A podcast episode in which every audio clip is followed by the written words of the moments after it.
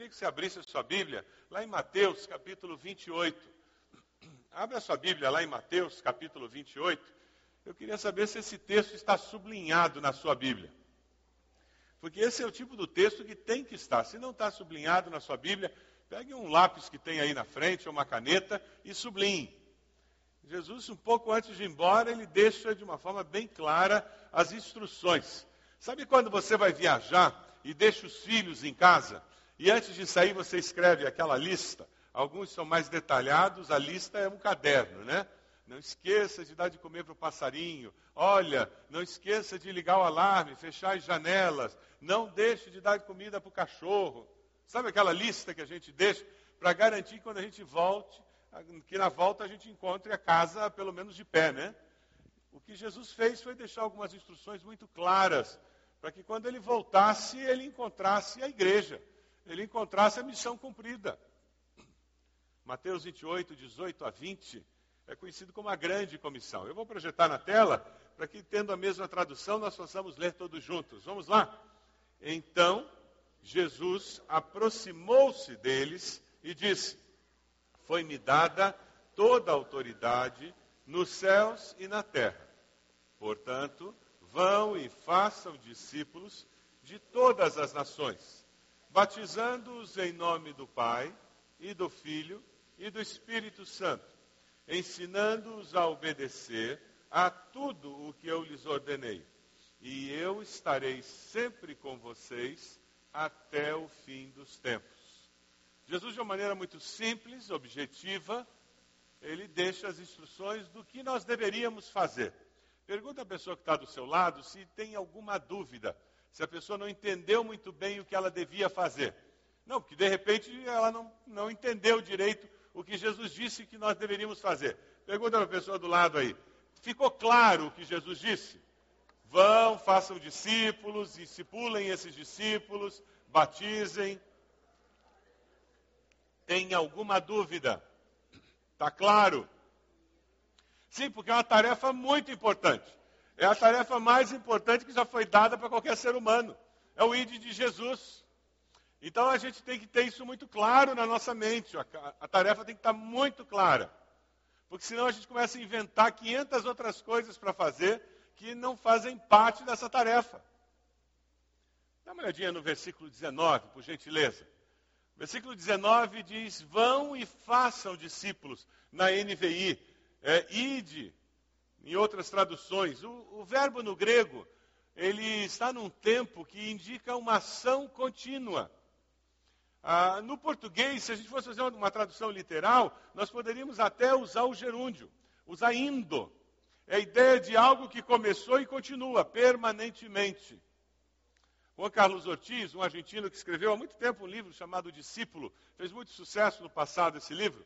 Ele, nesse livro, conta uma história que eu acho muito legal e que explica de uma maneira muito singela o significado do obedecer ao indo de Jesus. Ele diz: olha, se nós compreendermos a grande comissão, nós vamos viver de uma maneira diferente. A vida humana é muito curta. A missão dada por Jesus à igreja, ela é muito importante e muito necessária. Então nós íamos obedecer ao indo de Jesus, enquanto faríamos tudo mais que nós fazemos na vida. Então aquela dona de casa, enquanto ela ia criando os filhos, ela ia fazendo o que ela tinha que fazer, mas a prioridade dela era o indo de Jesus.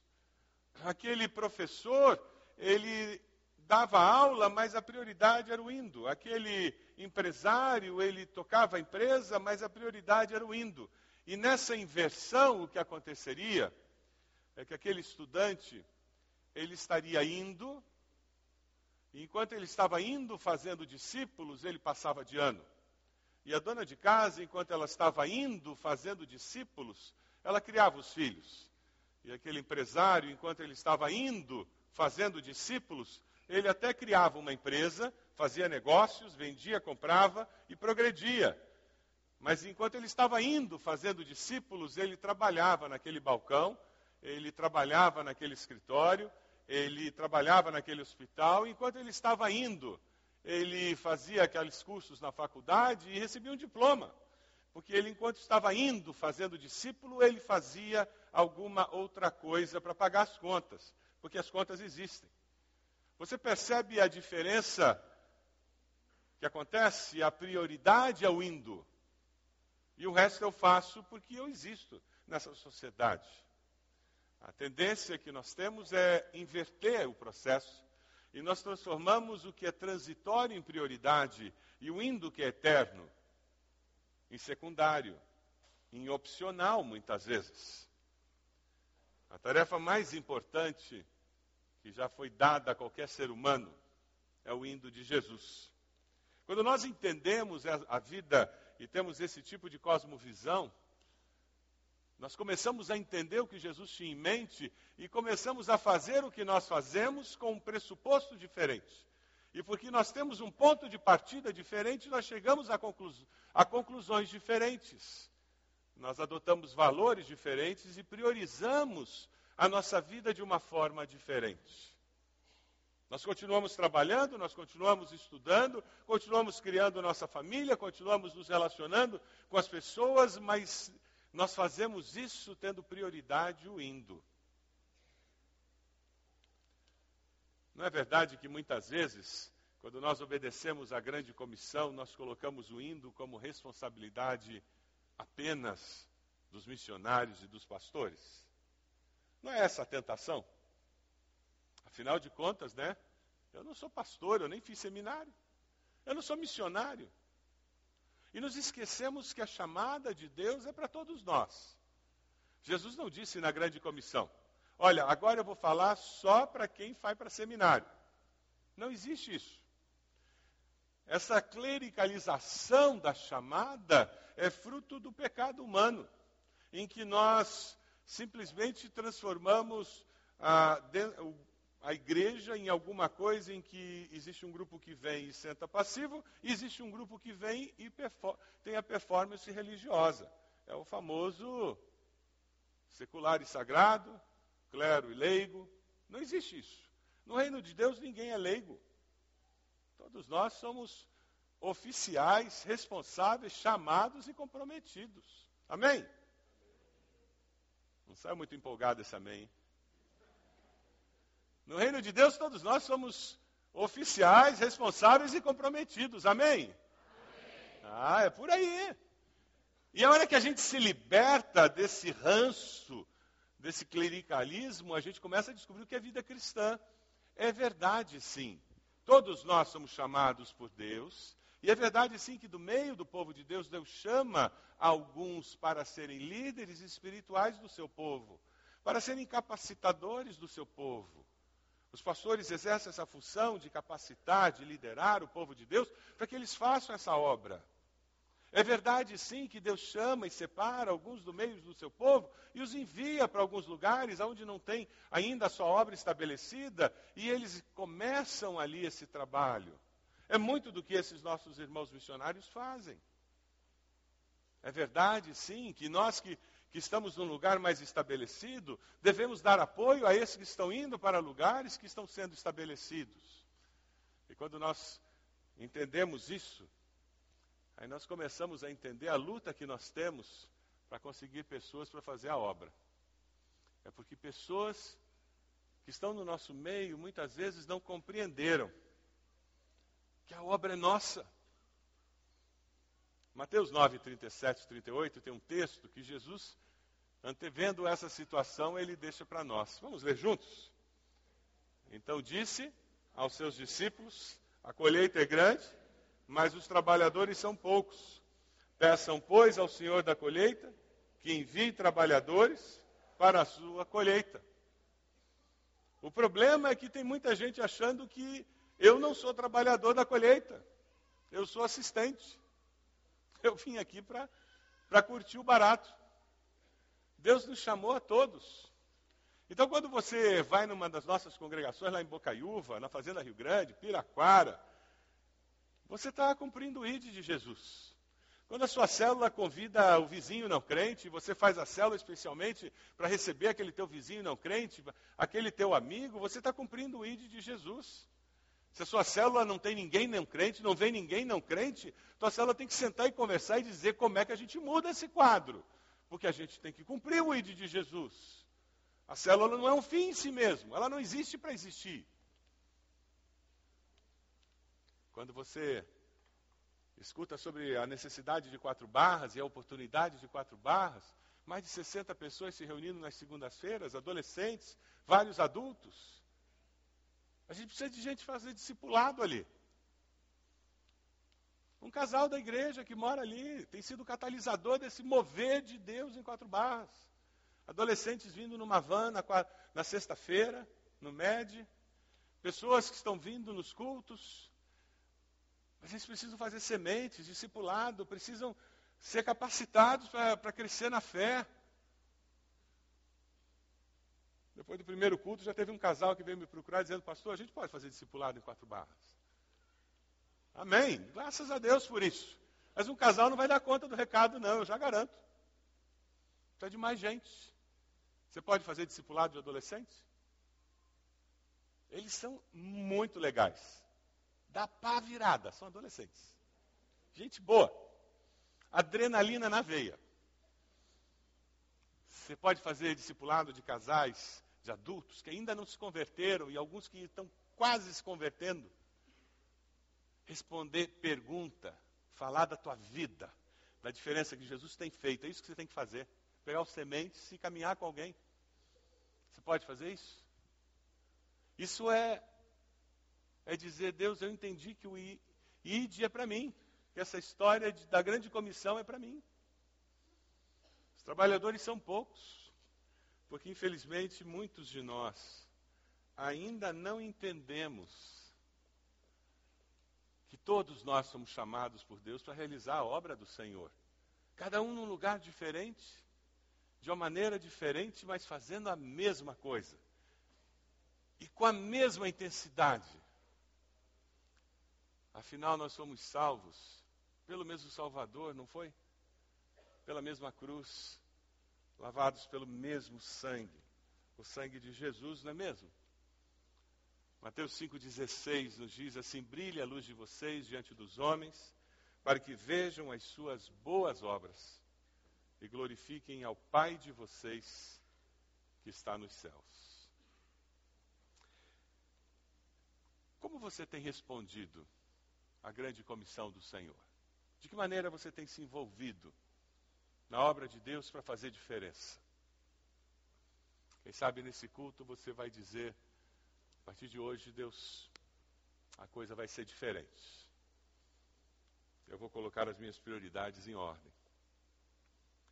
Eu queria conversar com você sobre como eu posso responder a essa grande comissão. Eu posso ir, e tem aqueles que vão para o campo e eu posso enviá-los e sustentá-los mas existem várias maneiras de eu sustentá-los. Eu posso sustentá-los materialmente, eu posso sustentá-los emocionalmente, eu posso sustentá-los espiritualmente. Normalmente a gente fala no sustento material, não é mesmo? A gente olha pastor Daniel Eiras, assim, a gente já põe a mão na carteira, né? A impressão que tem é que ele já vai pedir dinheiro. Aí, lá vem ele falar de pão. A gente, quando ah, é, é culto de missões, a gente já diz, lá vem oferta. E é verdade, não tem como fazer missões sem pedir dinheiro. Tem que pedir dinheiro mesmo. E a gente dá oferta para missões é privilégio, não é obrigação chata, não. E se eu não entendi ainda que contribuir financeiramente para missões é privilégio, eu preciso ouvir mais, porque eu estou perdendo a bênção. Eu poder dar oferta para missões, dar dinheiro para missões é bênção. Eu é que vou ser abençoado. Que oportunidade, que privilégio. Quando eu contribuo, eu é que estou abrindo a porta para Deus me abençoar mais. Então você pode sustentar materialmente missões. Como é que você tem participado financeiramente da obra missionária? O que, que você tem feito? Como é que você tem conseguido sustentar? Qual tem sido a sua experiência de dar oferta para missões? Como é que você faz? É com pão? Você coloca no envelope da igreja? Vende brigadeiro? Que experiências você já teve de dar oferta para missões? Nós podemos enviar as pessoas e nós enviamos e sustentamos financeiramente.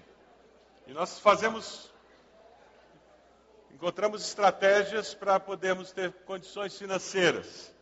Mas nós precisamos enviar e sustentá-los emocionalmente também.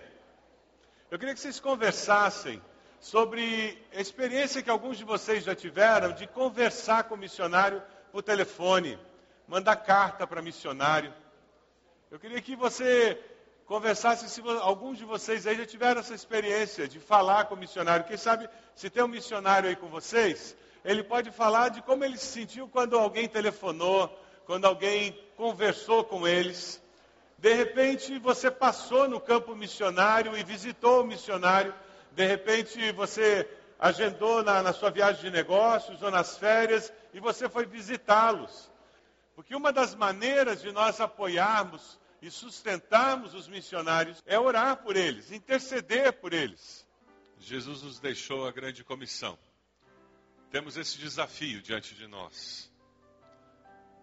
Essas duas perguntas são os desafios deste culto. Se todos em Curitiba evangelizassem como você evangeliza, o que aconteceria? Nós teríamos muitas conversões em Curitiba? Poucas conversões ou nenhuma conversão?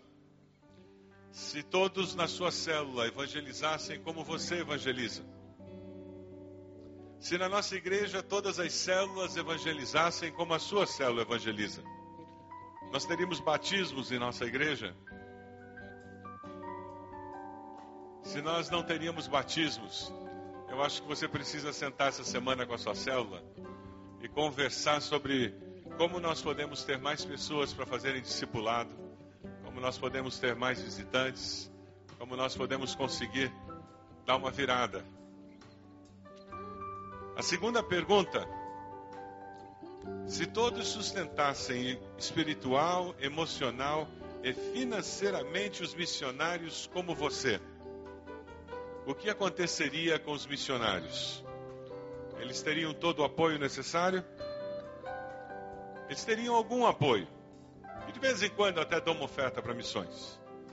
Ou eles estariam abandonados, porque se todo mundo desse oferta para missões como eu dou, não ia ter dinheiro para sustentar os missionários se todo mundo ligasse, telefonasse, escrevesse um e-mail para missionário como eu, eu faço, eles nunca seriam encorajados por ninguém. Se todo mundo orasse por missionários como eu oro, eles não seriam apoiados espiritualmente por ninguém. Qual a sua resposta essa manhã? Esse é o desafio de Deus para nós, como igreja. Engajamento. A ordem de Jesus é muito clara simples, objetiva. O desafio é muito claro também. Nós vamos cantar um cântico que fala sobre nós sermos os pés, as mãos, a voz de Jesus na cidade, na sociedade. Você quer dizer sim, Senhor, eu quero ser resposta do Senhor, sustentando emocionalmente, financeiramente, sustentando espiritualmente os missionários Senhor, eu, eu quero responder à grande comissão dizendo: Eu estou indo, Senhor.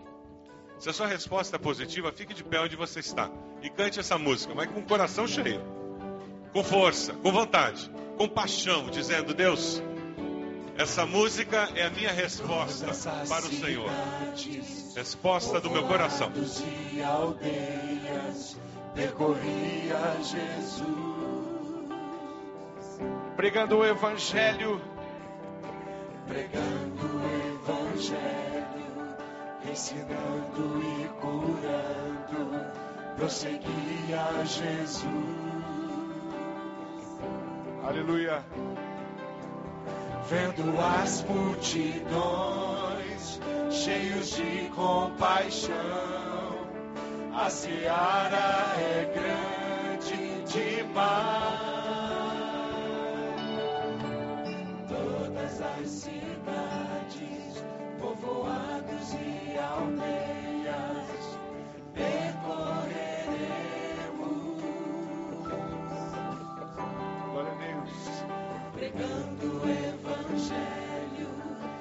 Ensinando e curando, prosseguiremos. Somos a igreja do Senhor Jesus. Somos igreja igreja, os trabalhadores, somos seu povo, Jesus. Aleluia. Somos teus pés, parte. Somos tuas mãos, curando e abençoando. Somos teus olhos, à procura dos aflitos. Somos tua boca, proclamando o reino de Deus. Por todas as cidades o Senhor ia andando, falando do amor de Deus. As cidades, povoados e aldeias, percorria Jesus. Assim como Jesus, nós também vamos. Todo o sul do país, Pregando o evangelho, todo o Brasil. ensinando e curando, prosseguia Jesus. Jesus se compadecia.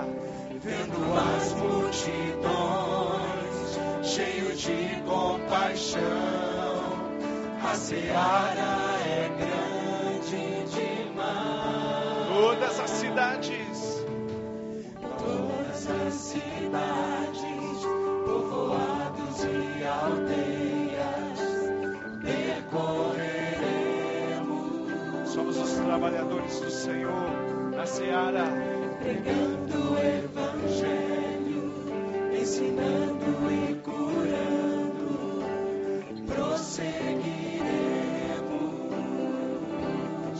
povo de Deus, nação santa. Somos igreja, os trabalhadores, somos seu povo, Jesus.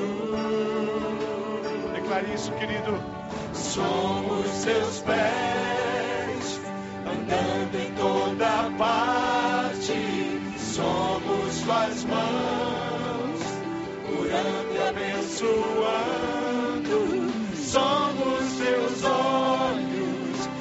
À procura dos aflitos.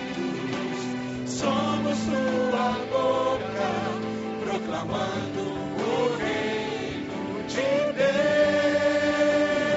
Nós somos os olhos do Senhor, os pés do Senhor. Somos teus pés, Todos os lados. andando em toda parte. Somos tuas mãos, curando e abençoando.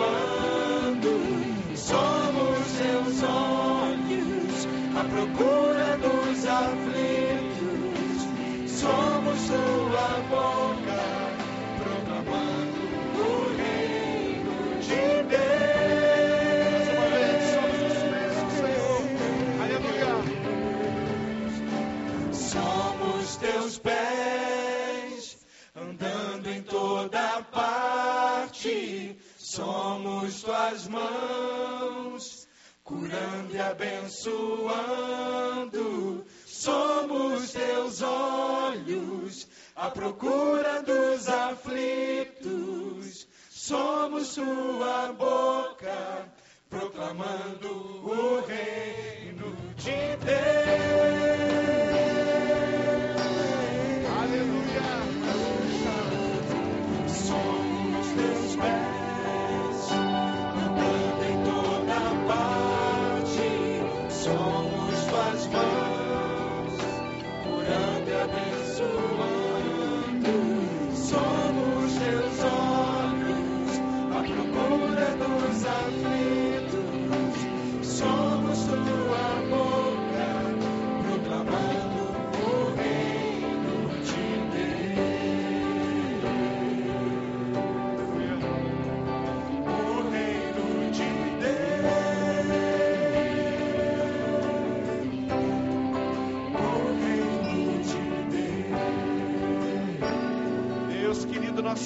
Louvamos. Nós agradecemos pela oportunidade tão preciosa que o Senhor nos dá. De sermos os teus pés, caminhando, Jesus, e levando de pronto a palavra de Deus a todos os cantos. Oramos e clamamos para que o Senhor continue derramando sobre nós os seus dons. O Espírito Santo, Deus, sobre a vida de cada um aqui, a porção dobrada, Deus, da tua unção, para que quando abrimos os nossos lábios, quando olharmos através do nosso olhar, as pessoas possam ver a alegria que tem no nosso coração, possam entender o quanto nós queremos e desejamos mostrar para todas as pessoas, pessoas que receberam educação, pessoas que não receberam, pessoas que estão passando por enfermidades, pessoas que estão cheias de saúde física, mas que precisam de saúde espiritual, emocional, precisam entender que existe um Deus que é Pai e quer acolher todas as pessoas. Nós somos a tua igreja, Pai. Nós somos a nação santa, a geração eleita, o povo escolhido, separado por ti, para levarmos e anunciarmos o Evangelho de Cristo. Continue, Deus, usando cada um que está aqui de várias formas, Pai. Leva todos os queridos que estão aqui, Jesus, experimentarem, ir até o campo, estar com missionários, passar uma semana, passar 15 dias, passar um mês ali, passar dois meses no campo. Leve as famílias a se reunirem, Deus, para combinarem qual é o montante, o valor financeiro que aquela família vai investir no, no reino de Deus, na obra de Deus leva as famílias da nossa igreja, leva as células da nossa igreja a orar em Deus e clamar pela obra missionária e pelas cidades e povos que ainda não te conhecem, não têm ouvido, não têm oportunidade de ter um lugar para te adorar, para cantar junto, Deus, para se encontrar, para orar. Nós entregamos a nossa vida nas tuas mãos, Pai, em nome do Senhor Jesus. Amém. É uma musiquinha que eu queria cantar com vocês antes do pastor Roberto é, falar, que é assim, ó. Parabéns para você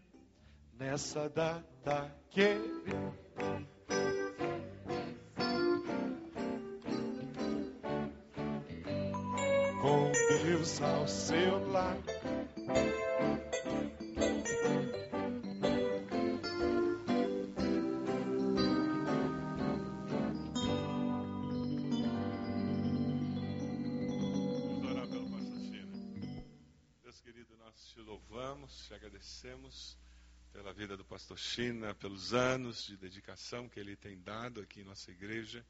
Te louvamos porque o Senhor tem sustentado a sua vida. Pedimos que os próximos anos, Deus, sejam ainda mais abençoados pelo Senhor. Abençoa-o como pai, como esposo. Abençoa o Senhor como servo dedicado do Senhor. Nós oramos assim, no nome de Jesus. Amém. Podem sentar-se, irmãos. Antes de nós irmos para os nossos lares, eu tenho três avisos. Eu peço a paciência dos irmãos. O primeiro, a maioria de vocês recebeu um e-mail convocando para uma assembleia extraordinária. A comissão de expansão tem estado reunida, sonhando com, depois da compra da casa, nós conquistarmos o ferro velho. Lembram? O coração do dono do ferro velho continua endurecido. Os irmãos lembram que nós dissemos a ele: pode colocar à venda nós continuamos interessados, porém, pelo preço que você está pedindo, está fora de mercado. Ele colocou à venda, não conseguiu vender. Nós, um grupo da comissão foi até São Paulo conversar com ele, ver se ele nos emprestava. Ele disse que não. Ele disse: Eu posso alugar. Aí eles disseram: Então, por favor, faça um preço. Ele fez um preço. Ele quer alugar o, o ferro velho por 16 mil reais. Enquanto nós estávamos conversando com ele, nós entendemos como comissão que nós deveríamos dar espaço para descobrir o que, que Deus tem em mente. Fomos conversar com o homem da tornearia. O homem da tornearia disse: daqui a dois anos eu devo me aposentar. Quando eu me aposentar, eu vendo para a igreja. Fomos conversar com o dono desse terreno que durante anos foi emprestado a nós e recentemente o homem pediu de volta o terreno e se encheu de tulho, porque ele quer aterrar o terreno um grupo da comissão foi conversar com esse homem e falar sobre a possibilidade dele nos alugar. Ele disse sim, me façam um preço. A comissão se reuniu com irmãos da comissão, elaboraram um preço, fizeram uma proposta. Uma proposta de 5 mil reais. Durante uma semana, aquele silêncio, a gente orando, aí o pessoal da comissão foi procurá-lo de novo. Ele disse: Olha, por esse preço eu nem converso com vocês. Aí ele fez uma afirmação. Ele disse: façam um preço mais alto e eu vou conversar com vocês. E eu vou considerar o preço do aluguel que vocês pagarem como parte do pagamento da propriedade se um dia vocês vierem a comprar. A comissão reagiu mais ou menos assim. Nós dissemos aí tem coisa de Deus. E a comissão se reuniu e eles fizeram uma proposta. A proposta que foi feita para esse homem, para o proprietário desse terreno ali da frente, 5.600 metros, foi de um aluguel de 10 mil reais por mês. E ele disse sim. Eu aceito esse aluguel e aceito que esse aluguel entre como parte do pagamento caso um dia na frente vocês resolvam comprar a propriedade. Então a, a assembleia foi convocada porque nós precisamos votar o aluguel. Sabe esse bolso que tem aqui na sua calça? Sabe essa bolsa que você está segurando? É de lá que vai sair esses 10 mil. Não vem do banco do céu. Então a gente precisa votar o, o aluguel, porque nós precisamos começar uma campanha para pagar os 10 mil. São 5.600 metros. A convocação, como está na convocação, é para isso. Depois a comissão vai continuar o trabalho para nós vermos como nós vamos comprar 5.600 metros de terreno, se é isso que Deus tem para nós. Tá certo, irmãos? Só para ficar bem claro, dia 18, começando às 9 da manhã, é a primeira convocação e depois do culto da manhã. Segundo aviso, acampamento do Job, do Médio, acampamento de jovens adolescentes, na Chácara da Bênção, uma mordomia danada. Não sei nem se jovem e adolescente merece toda aquela mordomia, piscina aquecida, campo de futebol suíço, quadra de tênis, vôlei, basquete. É mordomia demais, gente. Até castelinho tem no lugar. Meu tempo de acampamento de jovem não era assim, não. Mas se você tem um adolescente em casa que está reticente, dizendo eu não quero ir, eu não quero ir, sabe aquela história, eu não quero ir, não quero ir? Amarra, joga no ônibus e manda. Aí na volta ele vai te agradecer, dizer que foi o melhor evento da vida dele, porque adolescente é assim. Jovem, você gasta um pouquinho mais de tempo conversando e convence ele aí, tá certo? Se você tem dificuldade financeira, fale com o pastor André, nós não queremos que ninguém deixe de ir por falta de grana. Se você pode contribuir para que um não crente, um jovem da nossa igreja, um adolescente vá, por favor, dê uma oferta e ajude para que alguém possa ir. Temos várias famílias da igreja fazendo isso, dando ofertas para que muitos não crentes que estão indo possam ir, para que muitos jovens e adolescentes nossos possam ir também. Nas duas saídas temos gente para fazer as inscrições para o nosso acampamento. E veja só que bênção. Terça noite, nove da noite, saem os adolescentes às 11 da noite tem um ônibus ah, especial para os jovens que têm que ir à aula ainda. Então, 9 da noite, adolescentes estão saindo. 11 da noite tem um ônibus que atende a necessidade dos jovens. De terça noite até domingo, a casa é sua. Invista para que seus filhos estejam no acampamento. E ore por eles também, gente. Temos que interceder para que seja um tempo muito especial na vida dos nossos jovens e adolescentes jejum e oração, intercessão por eles. Nosso jornal já saiu. Olha lá o Paulo Ormerode. O que, que um vice-presidente da igreja faz para aparecer? Ele colocou a camiseta do Mickey e fez uma tabuleta do encontro de casais. Isso é um homem que veste a camisa do ministério, não é mesmo? Inscrições para o encontro de casais, procura aquele rapaz simpático ali. E a esposa está do outro lado. Olha lá, a esposa de tabuleta também, casal harmonioso, né? Que coisa mais linda. Inscrições para o encontro de casais. Vão na paz do Senhor. Deus abençoe vocês. À tarde estaremos aqui.